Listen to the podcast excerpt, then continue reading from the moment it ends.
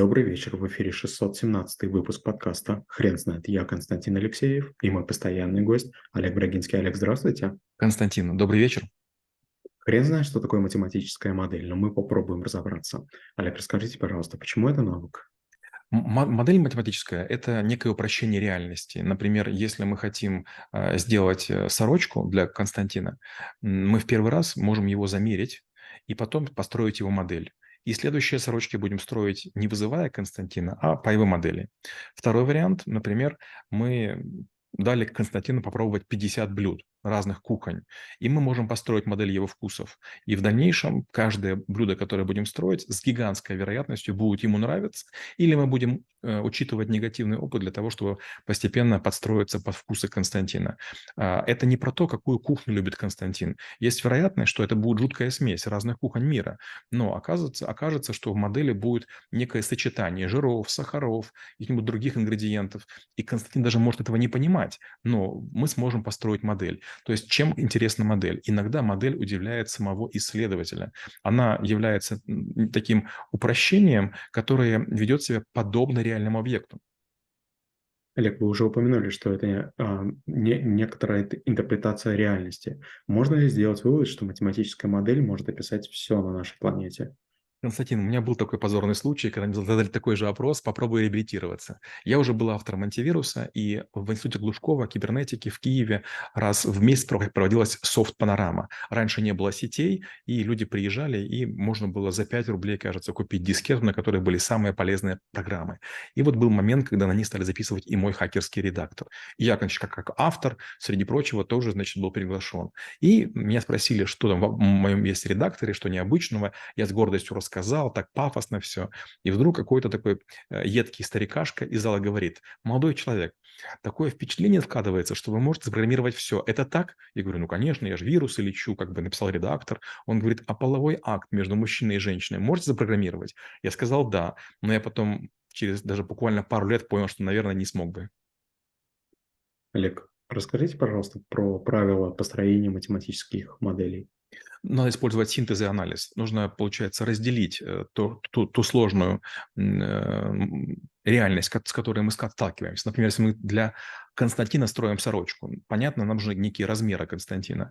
Если, допустим, мы говорим про еду, нам нужны какие-то химические компоненты. Если мы говорим про, допустим, там что-нибудь э, в пространстве безвоздушном, скажем, на Луне, нам нужны какие-то третьи элементы. Получается, нам нужно головой придумать самые важные элементы, которые нужны для того, чтобы провести эксперимент. Я такой пример приведу.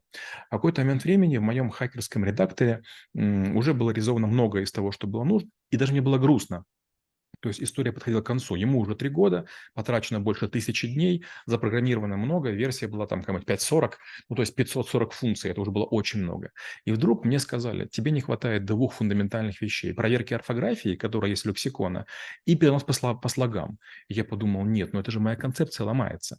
Если я сделаю перенос по слогам, мне нужны словари, я этого не хотел. Тогда я построил модель. Я решил, что, допустим, нолики это будут э, согласные, единички гласные, и собрал много слов в корпоративной сети Альфа Капитала и запрограммировал 21 правило. И получается, не имея словарей, мой редактор стал неплохо переносить.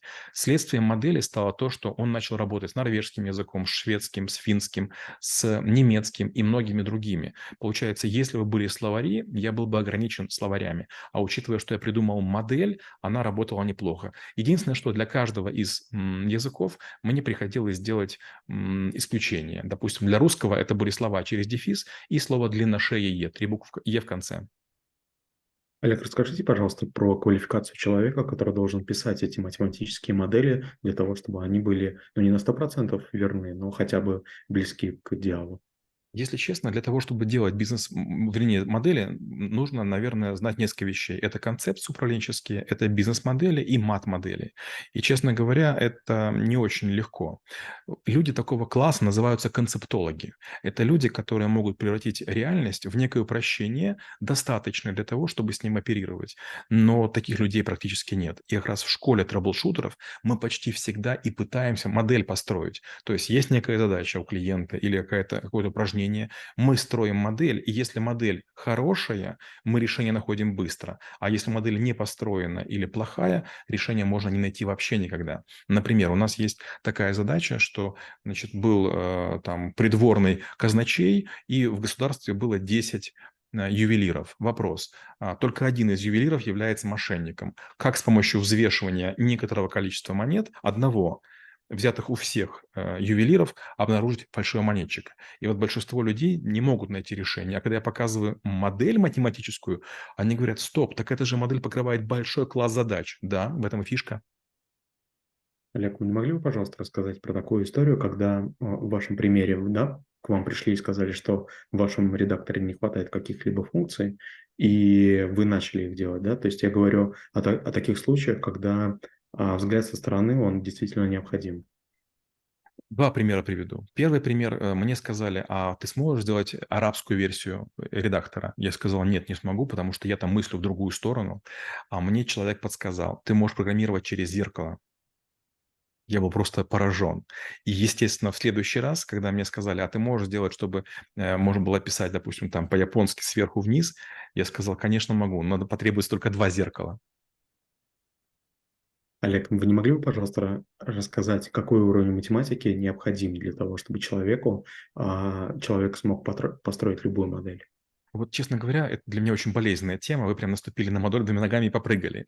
Объясню почему. Потому что я, хоть имею образование математическое, я его не могу использовать в реальной жизни. То есть, если я буду использовать дифференциальные уравнения или интегралы или ряды, бизнесмены от меня будут бежать как черт от ладана. И поэтому я использую только плюс-минус умножить и разделить.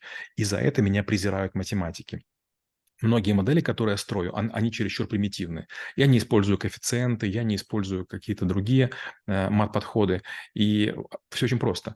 Надо построить модель бизнесмена. Бизнесмен почти всегда троечник. И если мы будем рассказывать ему о высоких материях, которые, возможно, и точнее изображают мир, он, скорее всего, с нами не будет разговаривать. То есть, получается, для него многие ученые городские сумасшедшие. Он готов использовать их итоги труда, но не готов глубоко вникать. Я решил стать посередине. Я построил мат модели, которые для математиков чересчур примитивны, а для бизнеса уже применимы.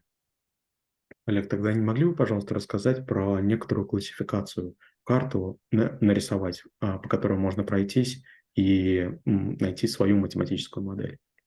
Честно говоря, не так просто, как кажется. Это было бы хорошо, это был бы прямо святой грааль. А, я расскажу этот алгоритм, но, к сожалению, он чересчур абстрактен. То есть он э, применим, но вот он требует все-таки опыта. Первое – это нужно понять, какие основные характеристики или свойства есть у объекта, которые мы хотим перенести в модель. Очень часто, решая физические задачи, мы полагаем, что точка а, не имеет объема, но все имеет объем. Мы полагаем, что гравитация округленная, но это не так. А, вот э, модель, она должна все-таки быть очень точной.